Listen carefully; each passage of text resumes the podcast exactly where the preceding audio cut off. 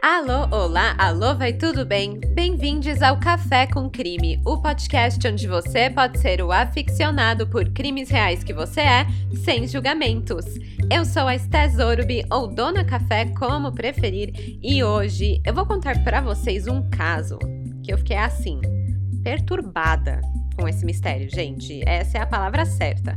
Quem indicou esse caso foram os crimezeiros arroba Markson Araújo e arroba SouzaGui19. E eu só tenho a agradecer porque esse é o tipo de caso que fica grudado na sua mente para sempre, porque você quer resolver ele de todos os jeitos. Depois que eu conheci essa história, eu passo 80% do meu tempo pensando nas crianças desaparecidas do Planalto e os outros 20% torcendo para alguém falar desse caso comigo. Então, gente, bora, bora conhecer esse caso pra gente conversar sobre ele. Olha só como que é. O mistério no Planalto começou em novembro de 1998, quando uma criança de um ano e sete meses foi levada de dentro da sua casa. Ele estava dormindo com os pais e os irmãos no mesmo quarto, na cama, mas ninguém percebeu quando ele sumiu. Em janeiro do ano seguinte, foi a vez de uma menina de 8 anos ser raptada na casa de uma vizinha. O terceiro sumiço aconteceu em janeiro de 2000, com o sequestro de um menino de 2 anos. Três meses depois, mais um garoto desapareceu. E o último caso aconteceu em dezembro de 2001, quando uma menina de 2 anos também sumiu de dentro de sua residência, onde ela dormia com a mãe, os irmãos e o padrasto. Agora, você vê, é uma questão de desaparecimentos em série, porque foram todos no mesmo bairro e aconteceram da mesma forma, mas até hoje ninguém consegue dizer com certeza o que aconteceu ou onde estão essas crianças. É uma daquelas histórias que, ah, meu Deus, você quer uma solução, mas não tem. É, é digno de estar tá naquela série documentária da Netflix, O Mistério Sem Solução, porque é bem isso. E claro que tudo, né, que não tem respostas, deixa a curiosidade à flor da pele e a investigadora que existe dentro de cada um de nós. E aí tudo que eu consigo pensar hoje, depois de ter feito essa pesquisa toda, é como podemos encontrar as crianças desaparecidas do Planalto. O caso é extremamente complexo e logo mais vocês vão entender por quê. Então, para poder contar essa história de uma forma bem detalhada, sem ficar muito confuso ou cansativo, eu resolvi dividir esse caso em duas partes, tá? Dois episódios. Assim eu consigo dar todos os detalhes necessários para vocês, sem ficar três horas falando direto e sendo muito maçante.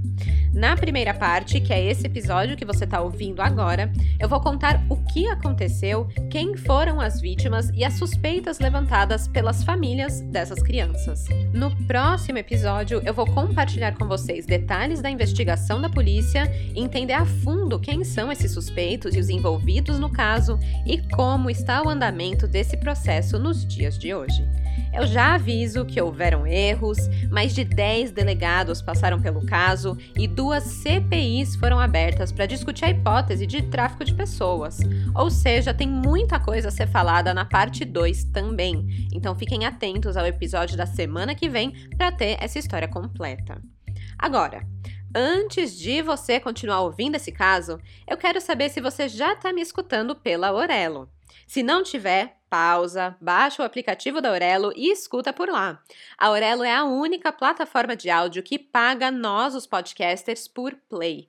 Por isso, só de escutar por lá, que é grátis para vocês, isso já me ajuda demais a continuar produzindo conteúdo. E tem mais. A Aurelo também permite que você vire um apoiador do Café com Crime. É tipo uma assinatura mensal. A partir de R$ reais, você ganha acesso a episódios exclusivos para apoiadores. Eu vou deixar o link da Aurelo na descrição desse episódio para quem quiser apoiar e escutar conteúdo novo todo mês. Obrigado a todos os crimezeiros que já estão comigo lá na Aurelo. E com isso, bora começar do começo?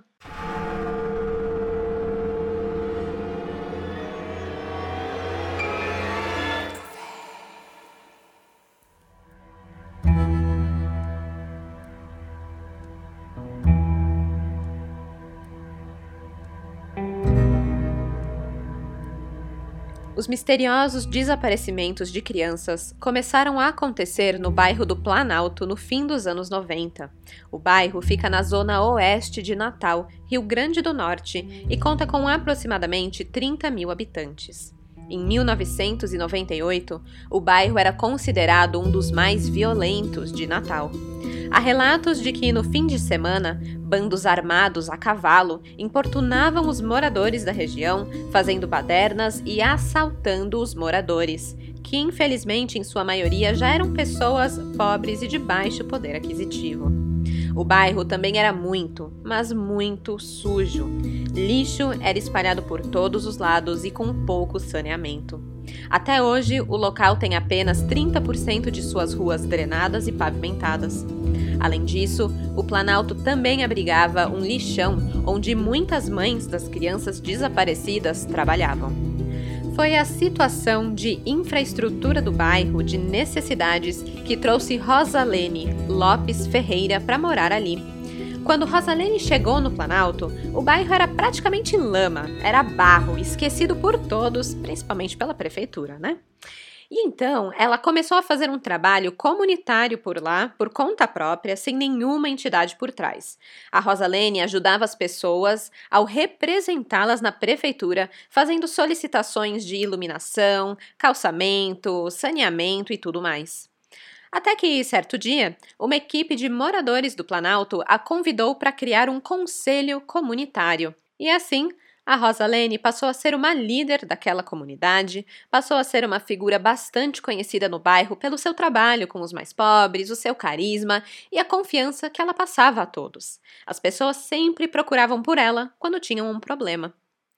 O que Rosalene não esperava é que ela se tornaria o braço direito de mães, trabalhadoras do lixão, que tiveram os filhos sequestrados. Crianças somem sem deixar rastro. Mães esperam filhos que nunca voltam.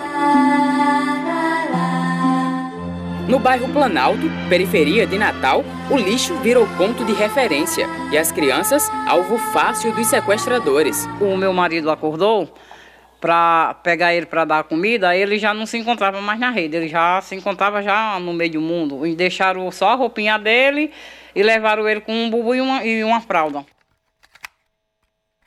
Certo dia, Rosalene estava em casa quando ouviu uma reportagem sobre o desaparecimento de crianças no bairro do Planalto. Ela procurou pelas mães que viu na reportagem e, a partir daí, não saiu mais de perto delas para tentar ajudar. Na época, Rosalene também tinha um filho pequeno e não conseguia imaginar o que seria perdê-lo. E para ela, o pior de tudo era ver essas mães sofrendo sem ter assistência nenhuma. É aquela velha história. Se fossem crianças de famílias ricas, a investigação teria sido outra.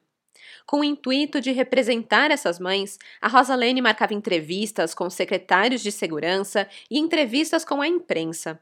Ela fazia de tudo para chamar atenção para o caso, pressionar a polícia, mas ali, no bairro do Planalto, bem, não era nenhuma Praça da Sé onde todos veriam e não teria como ignorar, né? Mas Rosalene iria trazer a atenção das TVs, dos jornais, das rádios para essas mães que do dia para a noite ficaram sem os filhos. O problema é que muitas vezes a imprensa pedia para as mães se deslocarem até as redações para fazer as entrevistas, e elas não tinham condição financeira de fazer isso, nem para pegar uma condução. Então, sempre que podia, a Rosalene pagava para elas. Mas quando não dava também, ela marcava as entrevistas na sua própria casa. Essas mães passaram a dizer que Rosalene era a sua única esperança para ver os filhos novamente. Uma delas chegou a dizer, aspas, Quando eu vejo Rosa, eu acho que Rosa já vem trazendo notícia que vem minha filha para casa. Fecha aspas.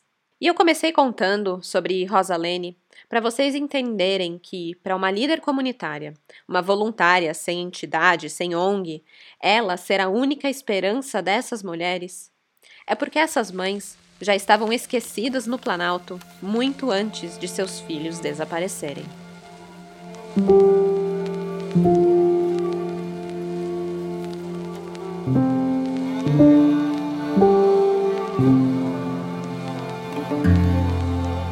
Dia 9 de novembro de 1998, está gravado da pior maneira possível na memória de Francisca da Silva Nascimento. Aos 44 anos, Francisca era casada e mãe de cinco filhos, sendo seu caçula, Moisés Alves da Silva, de apenas um ano e sete meses. Ela morava em um pequeno barraco, feito com tapetes e tábuas, no bairro do Planalto. Alguns dos filhos dormiam em redes, que era o caso de Moisés. A rede dele ficava por cima da cama de Francisca e de Jalma, que era o marido dela. Na madrugada daquela segunda-feira, Djalma acordou para dar uma olhada nas crianças. Quando ele apalpou a rede de Moisés acima da cama, percebeu que o menino não estava mais ali.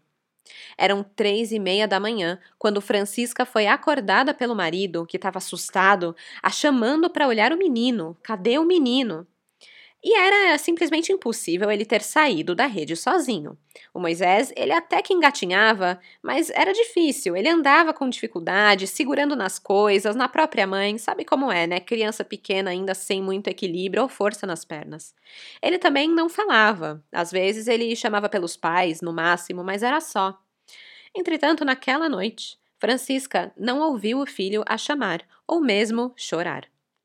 Depois de procurarem desesperadamente pela casa, a única coisa que encontraram foi um corte no tapete do barraco que servia de parede.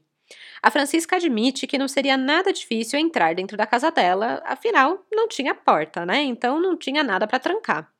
Além disso, o casal notou que do lado de fora havia um rastro de pneus na areia, algumas pegadas e o cão de guarda deles estava morto envenenado. Francisca e o marido foram fazer o BO na delegacia do satélite assim que abriu. Pois é, a delegacia não ficava aberta 24 horas, então eles tiveram que esperar a madrugada toda para fazer a denúncia de manhã.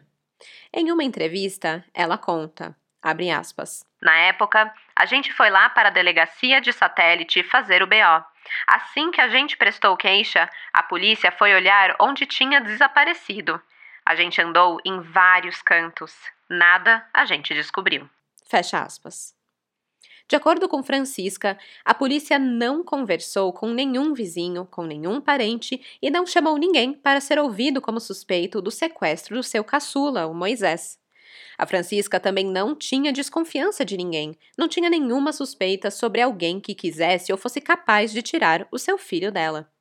O caso não teve nenhuma testemunha. Como Francisca mesmo disse, ninguém viu, ninguém sabe. Mas Francisca se lembrava de um detalhe que a vinha perturbando há uma semana. Sete dias antes do seu filho sumir, a Francisca disse para o marido que tinha visto um vulto dentro de casa enquanto dormiam. Nossa, que chega até a me arrepiar, porque isso é um pesadelo. Ver qualquer vulto, gente do céu, não dá. Mas apesar de ser algo extremamente medonho para mim, o Djalma, que era o marido, meio que ignorou ela, falando para ela, abre aspas, Tu é desse tempo de vulto, mulher, aqui não existe isso não. Fecha aspas. A Francisca continuou insistindo que ela não era do tipo de ver coisas e que ela tinha certeza que tinha gente ao redor da sua casa, olhando para dentro, vendo os quatro filhos mais velhos dormindo. O Djalma não acreditou, achou que ela estava inventando, sendo paranoica, e ele simplesmente se virou na cama e continuou dormindo. Mas é claro, né, que depois de uma coisa dessas, a Francisca não conseguia mais pregar o olho. Ela ficou atenta, observando o escuro. E então ela viu a parte de um rosto aparecer entre uma parede com um tapete. O susto fez ela se mexer na cama e automaticamente enrolar os braços no Moisés e no marido. O Djalma acordou de novo, perguntando o que, que era, o que, que era, e ao perceber que a família não estava dormindo, que tinha muita movimentação ali no quarto, o vulto sumiu entre o tapete da parede. Foi tão rápido que Francisca não teve a oportunidade de mostrar para o marido o que aconteceu, e ele continuou alegando que ela estava vendo coisas. Uma semana depois, Moisés desapareceu no meio da madrugada dentro de sua própria casa.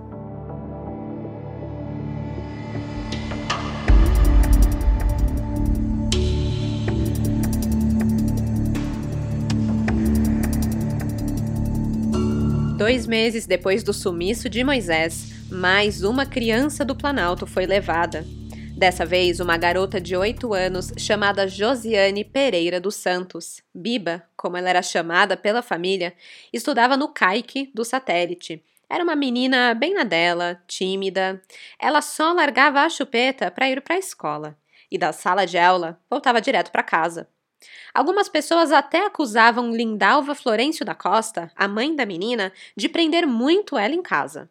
Mas Josiane parecia não se importar, não. Ela gostava mesmo de estar em casa e também de assistir desenhos na televisão da vizinha, já que Lindalva não tinha TV em casa. O pessoal da escola de Josiane, a diretora, os professores e os coleguinhas de classe, diziam que Josiane era uma garota normal e que não tinha nada de estranho acontecendo dias antes do seu desaparecimento. A família de Biba também não apresentava nenhum tipo de conflito. Os pais não brigavam e, enfim, nada demais acontecia. Era tudo normal. No dia 30 de janeiro de 1999, Josiane voltou da escola e encontrou Sandra Aparecida, a sua vizinha, a convidando para ir assistir desenho na sua casa e dormir lá. Lindalva não gostava muito disso, porque a Sandra era muito insistente e ficava tentando a menina toda hora a ir dormir lá na casa dela só porque ela tinha TV e a Lindalva não. E a Lindalva ficava se sentindo tipo, pô, que isso, né? Só porque eu não tenho TV, eu não sou menos por causa disso. Mas ela acabava deixando a menina ir, porque a Josiane era tão boazinha e nunca pedia nada, ela só queria ver desenho, então tudo bem, vai lá pra vizinha ver desenho. Então era até que comum ela dormir na vizinha. Por volta das oito, nove horas daquela noite, a Sandra apareceu na casa de Lindalva, sozinha, dizendo que estava com fome. E a Lindalva estranhou o fato de Sandra vir jantar na casa dela sem a Josiane, né? E aí perguntou onde estava a filha. A Sandra disse que ela já tinha ido deitar, que estava dormindo, mas que ela não conseguia dormir porque estava com fome e ela não tinha comida na casa dela. Lembrando que essa comunidade era muito pobre, muito humilde, então vira e mexe faltavam alimentos na casa. E a Lindalva falou que ela também estava meio que sem muita coisa ali, mas que ela tinha frango e farinha. Então ela serviu Sandra e depois a mandou embora para poder dormir. Só que não deu nem meia hora. Sandra volta, desesperada, perguntando se a Biba tinha vindo para casa. E a Lindalva diz que não, que achou que a filha estava com a Sandra. E aí a vizinha revela que quando ela voltou para casa, só estava a chupeta e o chinelo da menina na sala. Lindalva e o marido, o Geraldo, começaram a busca pela filha. Lindalva foi junto de Sandra até a rodoviária para colocar umas fotos da filha por lá e também pedir para um motorista que estava indo para Lagoa Dantas avisar sua outra filha sobre o desaparecimento da irmã mais nova. Esse tal motorista reconheceu Sandra e perguntou o que, que ela tinha aprontado dessa vez. Sandra tentou desviar o assunto, mas Lindalva já estava com a pulga atrás da orelha. Enquanto isso, o Geraldo, o pai de Josiane, foi até a casa do doutor Maurílio, o subsecretário de segurança, buscar ajuda. O Maurílio mandou um policial até a casa de Sandra Aparecida para periciar o local. Também levaram Sandra para a delegacia. Ela passou 11 dias presa, mas não deu nenhuma informação relevante e acabou sendo solta. Quando a polícia interrogou os pais de Josiane sobre qualquer acontecimento estranho no bairro naqueles dias, alguma suspeita, alguma desconfiança, Lindalva lembrou de uma coisa. Ela tinha percebido dois homens altos, loiros e olhos claros, rondando as imediações da sua casa não muito tempo atrás. Eles carregavam mochilas nas costas e pregavam com uma Bíblia. A Lindalva conta, abre aspas. Eles se aproximavam das crianças e chamavam para brincadeiras. Depois do sumiço da minha filha e do Moisés, eles nunca mais apareceram. Fecha aspas. A repercussão do desaparecimento de Josiane foi maior do que o caso de Moisés, tanto que Lindalva recebeu em casa um repórter. A reportagem mostrava fotos de Josiane dizendo que ela estava desaparecida e mostrava também a coberta que a menina estava usando quando foi raptada, coberta que, por sinal, tinha sumido da casa de Sandra. A reportagem também entrevistou Sandra, que só chorava e não conseguia falar muita coisa. O seu Geraldo, o pai da desaparecida, comenta sobre isso. Ele fala, abre aspas, A Sandra, fazendo a reportagem, inventando que estava chorando, disse que a pessoa que levou a menina fizesse o tamanho do favor de trazer pelo menos a coberta. Quer dizer que a coberta tem mais valor do que a menina, né? Fecha aspas. Estranho demais, né? E fica mais ainda.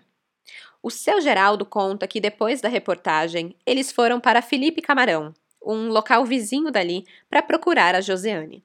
A Sandra pediu para eles pararem atrás do lixão, pois ela conhecia um tal de Marcondes, que conhecia o chefe dos bandidos locais e que talvez eles soubessem de algo. O seu Geraldo não quis ir lá se envolver com essas, com essas pessoas, mas a Sandra foi. E diz ela que o tal Marcondes não estava, mas que ela deixou o recado sobre Josiane. Quando eles voltaram para casa, no Planalto, viram um homem parado embaixo de um pé de caju. E lá esse homem deixou a coberta de Josiane. Isso aconteceu no mesmo dia em que a reportagem foi para o ar. O mesmo dia que Sandra pediu para devolverem a coberta e foi pedir isso para os bandidos do bairro. Para o seu Geraldo, isso queria dizer só uma coisa. Abre aspas. Quer dizer que esse cabra, tal de Marcondes, estava por trás de tudo isso e a Sandra sabia de tudo. Fecha aspas. Até mesmo a sogra da Sandra comentou com Lindalva que acreditava que a Sandra era a culpada pelo desaparecimento da Josiane. Os pais também desconfiavam. Afinal, a vizinha implorava para a menina sempre dormir na sua casa para ver desenho, entre aspas, né? Vai saber. E foi ela que deixou a menina sozinha naquela noite e, aparentemente, ela tinha envolvimento com as gangues locais. Apesar disso tudo, a polícia havia soltado Sandra Aparecida por falta de evidências. E ah, quem não engoliu isso foi a Lindalva. Um dia, ela esperou o marido sair de casa, pegou uma peixeira e foi lá resolver essa questão com Sandra na faca. Ela mesma conta. Abre aspas. Eu não nego o que eu fiz. Eu não nego, não. Ela ficou toda, foi se tremendo. O marido dela passou por perto de mim, assim, me empurrando, e foi chamar o meu filho lá em casa. E aí o menino correu e veio me buscar. Mas eu não ia matar ela, não. Porque tinha dado tempo, não, sabe? Eu fiz só ameaça. Fecha aspas. Para Lindalva e Geraldo, estava claro que a culpada era Sandra, principalmente quando descobriram tempos depois que Sandra recebia sacolão, é como se fosse uma cesta básica, de uma mulher lá no lixão, essa mulher se dizia enfermeira e filântropa e vinha ajudar as mulheres do lixão. A Lindalva não se lembrava muito bem do nome dessa mulher, ouvia só dizer sobre essa tal dona do lixão, uma tal de Arlete. Só que essa mulher também era conhecida por ter tirado um menino lá de Natal e levado ele para fora do país. E Sandra estava sempre com essa mulher, pois queria receber dela o que podia, seja comida ou dinheiro custe o que custar.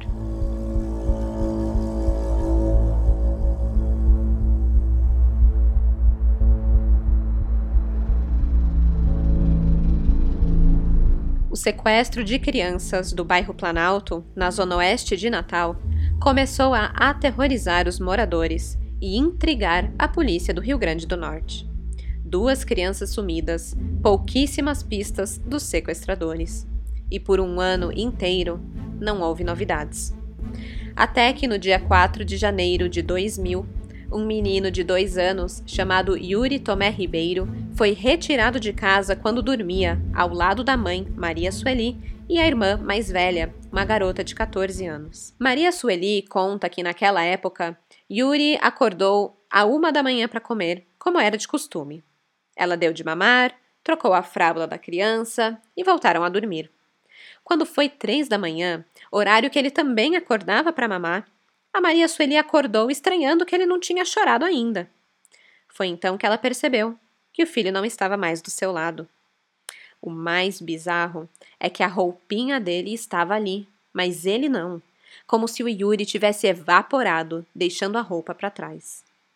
Maria Sueli tentou se levantar da cama, mas estava tonta, perdendo sentidos.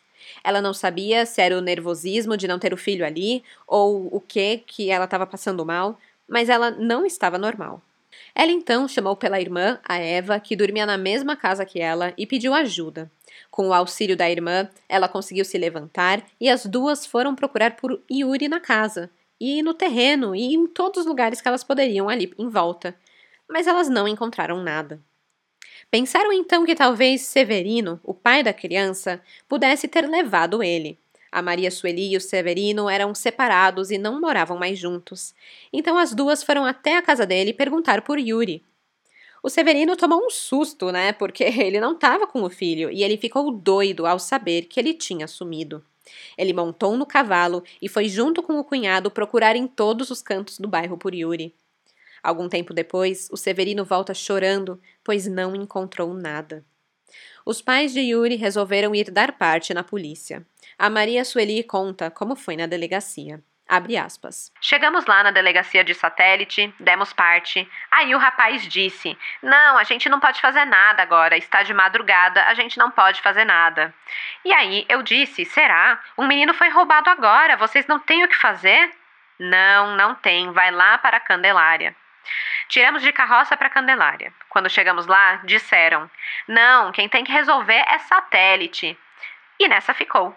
Quando foi de manhã, na base de sete horas, aí é que eles foram olhar. Não tem mais jeito.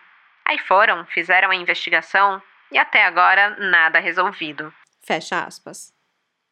Quando perguntaram para Maria Sueli se algo de estranho tinha acontecido, ela só conseguiu se lembrar de uma coisa. No terreno em que morava, o seu cunhado criava cachorros de raça. E nesse dia a cachorra não fez nenhum barulho, não latiu. Se alguém tivesse entrado no terreno, com certeza ela ia ter feito um escarcel. Quando a Maria Sueli foi checar, a cachorra estava toda xoxa em um canto, não quis comer nada e em três dias estava morta, envenenada. O delegado responsável pela investigação, na época, era o Antônio Carlos Nogueira. Ele tinha poucas pistas e ele acabou tendo apenas uma suspeita: de que os sequestradores andavam pelo bairro num Fiat Uno preto. A informação foi dada pelo próprio policial, pois o seu filho, de sete anos, o Mateus, ele foi estranhamente fotografado por pessoas que circulavam num veículo desse tipo. O delegado conta que o seu filho brincava na calçada da casa da mãe, num bairro vizinho, o Pitimbu, quando três homens, num Fiat Uno preto, começaram a tirar fotos das crianças. Desconfiados, Mateu e os amigos correram para casa, crianças bem ligeiras. Mas era isso. Essa era basicamente a única pista que tinham do caso do desaparecimento de Yuri Tomé Ribeiro. E olha que não era lá uma pista, pista, né? Era só uma suspeita mesmo. Mas Maria Sueli tinha uma opinião diferente da do delegado. Perguntaram para ela. Abre aspas. A senhora tem conhecimento de algum vizinho, algum amigo, algum parente que tenha dado notícia para a senhora de que foi investigado pela polícia? Fecha aspas. E ela respondeu. Abre aspas. Não, ninguém. Eu suspeito dessa Sandra também, não é? A mesma suspeita. É a Sandra. Fecha aspas.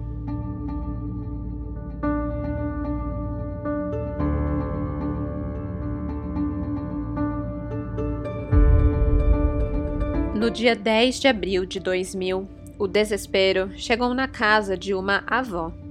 A senhora Maria Enedina da Silva cuidava do neto, Gilson Enedino da Silva, de dois anos e três meses. Acontece que a mãe de Gilson, a Jane Kelly, era uma pessoa com deficiência e nunca conseguiu cuidar da criança. Por isso, Gilson sempre ficava com a avó, que na época tinha ainda outra filha chamada Janaína. Eles moravam em um barraco que ficava na mesma rua do lixão, ali no Planalto, próximo, por sinal, da casa do Yuri, o terceiro desaparecido. Naquela noite de abril, a senhora Maria Enedina estava pegando água com uma vasilha numa torneira externa. Isso porque o seu barraco era o mais alto do que os outros ali no morro, então a água chegava mais tarde, demorava mais e ela precisava encaixar uma mangueira numa torneira externa para poder pôr nas vasilhas dentro de casa e ela tinha que esperar, porque demorava. Enquanto ela esperava, ela brincava com Gilson, que já estava na sua rede pronto para dormir. Lá era o mesmo esquema da casa de Francisca, a mãe de Moisés, a primeira. A rede ficava por cima da cama da avó e da Janaína, que dormiam juntas. Nisso, que a senhora Maria Enedina estava brincando e esperando as vasilhas encherem de água, ela começou a sentir tonturas. Então ela pegou e sentou na cama para ver se passava. A tontura parecia um sono muito forte, algo que ela não conseguia resistir. E enquanto ela tentava manter os olhos abertos, Maria Nedina viu um rapaz que botou a cabeça para dentro da sua porta. Ele estava com uma serrinha na mão. Maria tentou focar, tentou ver quem era, tentou levantar, mas contra todas as suas forças, ela simplesmente dormiu. Quando foi três horas da madrugada, ela acordou. Era como um despertar automático, já que era nesse horário que ela tinha o costume de acordar para ver se o Gilson tinha feito xixi e para trocar as fraldas do neto. Foi aí que ela passou a mão na redinha do Gilson e percebeu que ele não estava mais ali. Ela conta como foi esse momento. Abre aspas. Aí eu pulei. Eu olhei para um lado, olhei para o outro, pelo amor de Deus, acorde, minha gente, que meu menino não está mais. Aí eu olhei debaixo da cama, olhei para o redor do barraco, que eu morava num barraco no pé do morro, perto do lixão. Para todo canto eu olhei, e aí eu dei um grito. Fecha aspas. Maria Enedina correu para um orelhão e ligou para a polícia de Candelária. Quando a viatura chegou, queriam levar ela até a delegacia para dar queixa, mas a mulher insistia que eles tinham que procurar pelo Gilson em torno do lixo, porque ela estava crente que alguém tinha fugido com o menino por lá. A polícia não quis olhar as redondezas e a levou direto para a delegacia. Ela conta, abre aspas. Cheguei lá, prestei queixa, eles vieram, me deixaram no meu barraco e voltaram. Então eu passei a noite todinha procurando pelos pés do morro, por tudo quanto era canto, com um facão na mão, uma foicinha e uma faca, porque o que eu encontrasse na frente fazia alguma coisa. Só que eu não encontrei nada. Se fosse um rico, já estaria na mão do rico, porque o rico tem dinheiro para investir. Eu não tenho nada. Fecha aspas. A senhora Maria Enedina teve a oportunidade de contar o que viu aquela noite para a polícia sobre o rapaz. Com muito esforço, ela conseguiu lembrar do seu rosto e até do seu nome. O rosto que viu na porta da sua casa aquela noite, em que desmaiou, era o de Tomás. Tomás era um rapaz de 15 ou 16 anos que andava com uma ganguezinha jovem no bairro. Ele e os amigos eram todos bem errados, sabe? Viviam envolvidos com problemas, com baderna e arruaça ali. Todo mundo ali do Planalto conhecia eles, mas ninguém mexia com aquele grupinho. Acontece que Tomás acabou sendo assassinado. De acordo com Maria Enedina, aquela ganguezinha toda foi morta, aspas, por certo, quando eles queriam descobrir algum rapto dessas crianças. Mataram porque eles queriam descobrir. Fecha aspas. A suspeita de Maria Enedina é que a jovem gangue estava procurando saber quem é que estava raptando as crianças. Quando eles mais ou menos estavam chegando perto de descobrir, o chefe maior soube, e era ele quem pagava para raptar as crianças e vender lá no lixão. Foi aí que Tomás e os outros meninos da gangue foram assassinados. Isso é o que Maria Enedina acreditava que tinha acontecido, pois ela viu Tomás olhando a sua casa naquela noite e não foi ele que raptou. Então, será que ele viu quem foi? Infelizmente, a avó de Gilson não teve a chance de perguntar para ele.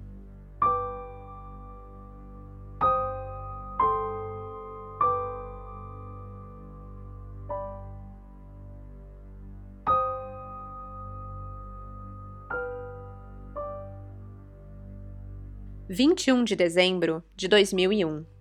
Marcileide da Silva pegou a filha Marília Silva Gomes, de dois anos e dois meses, no berçário do Caique e foram visitar a avó. Elas jantaram juntas e, quando deu 10 horas, Marcileide disse que era hora de ir para casa. Marília não queria e pediu para ficar na casa da avó. Ficou esperneando porque não queria ir para casa, que na casa da avó era mais legal. Mas a Marcileide não se deixou levar pelo choro da filha e foram de carroça para casa. Chegando em casa, ela deu de mamar para Marília e a colocou para dormir. Conversou um pouco com o namorado que morava com ela e checou também o seu filho Péricles, de 5 anos. Ele era um garoto muito levado, e Marcileide estava sabendo que ele tinha feito uma brincadeira de mau gosto com um homem, o Dederó, que Marcileide conhecia no trabalho. E em retaliação pela brincadeira do menino, o Dederó tinha dado um tapa na cara do Péricles. E o menino de cinco anos revidou, deu outro. O tal do Dederó ficou tão puto que aí virou pro menino e falou: Você vai me pagar. Falou isso pra uma criança, gente. Olha a situação, né? Tão imaturo quanto a própria criança de cinco anos. Bem, o Péricles estava com medo de dormir no escuro porque ele achava que a qualquer momento esse homem podia surgir para pegar ele. A Marcileide colocou o menino para dormir com ela no quarto para ele se sentir melhor e mais confortável. Então, aquela noite, do dia 21 de dezembro de 2001, dormiram todos no mesmo quarto: Marcileide, o namorado, Péricles e Marília. Em certo ponto da noite, Marcileide se levantou da cama para beber água quando ela deitou novamente, sentia o corpo mole e a cabeça meio zonza. Um tempo depois, Pericles começou a chamar pela mãe, dizendo que tinha uma pessoa pegando ele. Com a luz apagada, não dava para ver nada. Então a Marcileide pediu para o namorado acender a luz. Mas ele falou, abre aspas, Ô oh, mulher, tu é muito estressada. Tudo tu assombra, tu é muito nervosa. Fecha aspas com a cabeça meio zonza e meio sonolenta, e o namorado também não querendo levantar, Marcileide disse para Péricles voltar a dormir que não era nada. E dormiram. Normalmente, Marcileide acordava às três horas da manhã para dar duas mamadeiras de mingau para a filha, porque ela só comia quando dormia. E era uma coisa automática, despertar automaticamente no mesmo horário, porque era normal para ela. Mas estranhamente, nesse dia, Marcileide não acordou de madrugada. Ela só foi levantar às 8 horas do dia seguinte, algo extremamente estranho, pois ela nunca dormia até tão tarde, nem mesmo quando ela estava doente. Ela sempre se levantava às 3 ou 4 horas da manhã para dar de comer para Marília. Quando ela finalmente acordou às 8 horas, ela já estava com a sensação de que tinha algo muito errado. Ela conta, abre aspas. Só que eu acordei com aquele negócio assim, uma sonolência, que nem tivesse alguém colocado alguma coisa, sabe? Só que eu acordei assim, já sentindo, sabendo que já tinham levado ela. Já acordei gritando e saí. Levaram minha filha, roubaram minha filha. Fecha aspas. Era como se ela tivesse visto que Marília tinha sido roubada, mas não pôde fazer nada. Talvez pela tontura Talvez por parecer um sonho, um pesadelo, mas não era. Marília realmente tinha desaparecido do quarto. De camisola e tudo, Marcileide foi para a delegacia do satélite para prestar queixa. Ela conta que o delegado veio vasculhar a sua casa, mas não encontraram nada por lá. A primeira suspeita de Marcileide caiu sobre Dederó. Não só por vingança pela briguinha que ele teve com Pericles, de cinco anos, nada disso, aliás, bem longe disso. É que Dederó pedia muito para que Marcileide desse Marília para ele. Ele era um cara que vivia bem de vida, era casado, mas a sua esposa não podia ter filhos, e por isso ele queria adotar Marília. De acordo com Marcileide, uma vez Dederó disse a ela, abre aspas, essa menina, Marcileide, ela tem que ficar comigo. Porque tem uma médica, não sei o que, que precisa de uma criança. Você tem que deixar essa criança comigo, porque eu preciso dela. Minha mulher não pode ter filhos. Fecha aspas. A Marcileide quase que mandou ele tomar naquele lugar, né? Porque a filha era dela. E por mais humilde que era a vivência deles, ela ia criar bem a menina. E fim de papo. Justamente alguns dias depois dessa conversa, a Marcileide viu Dederó rodeando o morro onde ela morava. Ele estava com uma outra pessoa, mostrando caminhos e saídas, pois ali tinham muitas passagens secretas por dentro do mato. Ela achou tudo aquilo muito estranho. E agora que a filha sumiu, juntou os pontos. Só podia ser Dederó. Porém, quando ela levou suas suspeitas para o doutor Maurício Pinto, o delegado, ele disse: Abre aspas. Olha, a gente não tem recurso para isso. A gente conhece o Dederó. É velho conhecido da gente. Ele já roubou o cavalo. Fecha aspas. E com esse argumento, a Marcileide retrucou. Abre aspas. Mas, seu Maurílio, quem rouba um cavalo, rouba uma criança. Fecha aspas. E aí o delegado respondeu que não, que nada a ver, que ele, esse cara, não ia se ocupar em roubar uma criança. E assim, nada foi feito. Marília foi a última criança roubada. E Marcileide conta que depois do seu caso, nunca mais viu Dederó no Planalto.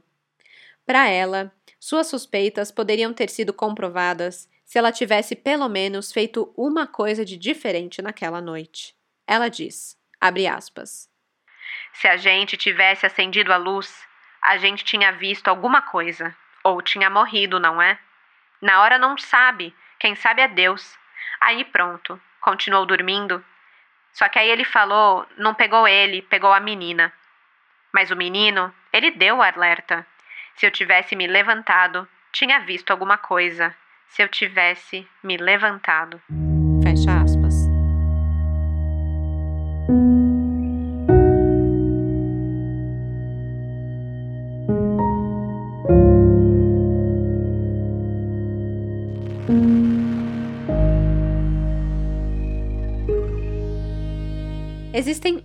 Muitas semelhanças entre os cinco casos de desaparecimento de crianças no Planalto. A primeira delas é a assustadora proximidade das casas uma das outras. Era coisa de 100 metros, 80 metros de distância, uma da outra, todas perto do lixão. As crianças foram subtraídas enquanto dormiam, durante a madrugada, de dentro de suas casas, em sua maioria do mesmo quarto que os seus pais. A única que foge à regra é Josiane, que foi levada da casa de Sandra, a vizinha. Ela também é a única criança mais velha que sumiu, com 8 anos de idade. Todas as outras tinham entre 1 e 2 anos. Outra estranha coincidência foi o envenenamento de dois cachorros, assim como três mães e a avó que relataram que se sentiram tontas, sonolentas e zonzas naquela noite logo que acordaram.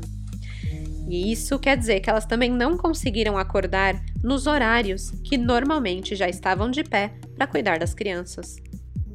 Cada família tinha os seus próprios suspeitos. Mais de um falou sobre a tal de Sandra. Depois teve Dederó, alguns comentaram sobre a dona do lixão, a Arlete, e outros até falaram das gangues, como o do menino Tomás. Mas estava claro que era bem possível que todos os desaparecimentos tivessem um mesmo culpado. A investigação tinha diversas vertentes para seguir nesse caso das crianças do Planalto. As crianças podiam ter sido raptadas para serem usadas na comercialização de órgãos, tráfico de órgãos que acontecia ali na região, ou podem ter sido vítimas de pedofilia, ou terem sido levadas em matrimônio, que também não era difícil ali naquela época. Muito provavelmente também poderia ser adoção ilegal e até mesmo para exploração de mão de obra. Ou mesmo terem sido todas vítimas de uma quadrilha de tráfico de pessoas.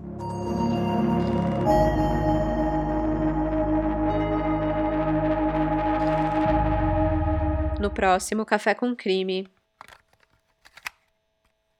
na CPI do tráfico de crianças em 2012, o deputado Geraldo Pudim questionou a senhora Maria Enedina da Silva, avó de Gilson, a quarta vítima.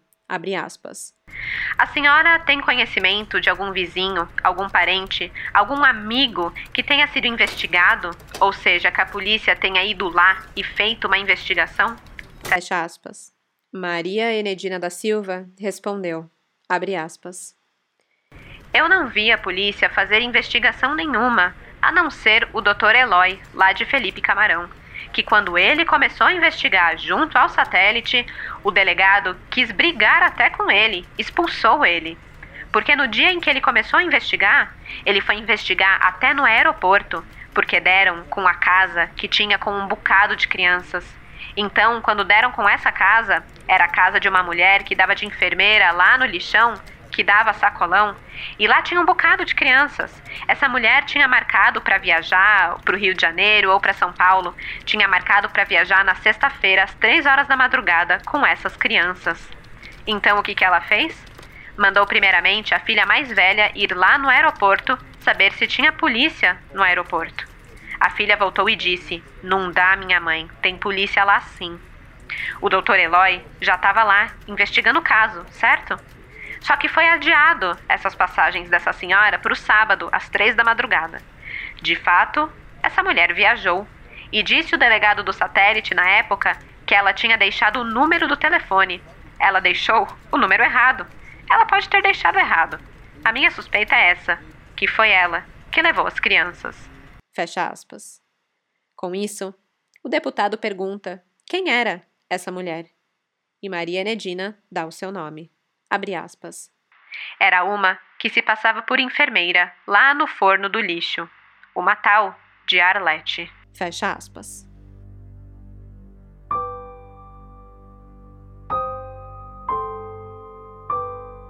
Quem era Arlete?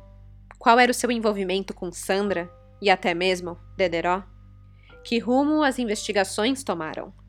Na parte 2 do caso Crianças Desaparecidas do Planalto, vou detalhar o trabalho feito pela polícia e os principais suspeitos que surgiram durante os mais de 20 anos de investigação.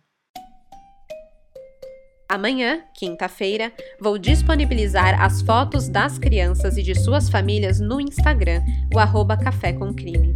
Então, se você ainda não segue o podcast por lá, chegou a hora. Assim, você pode ver em imagens sobre quem estamos falando.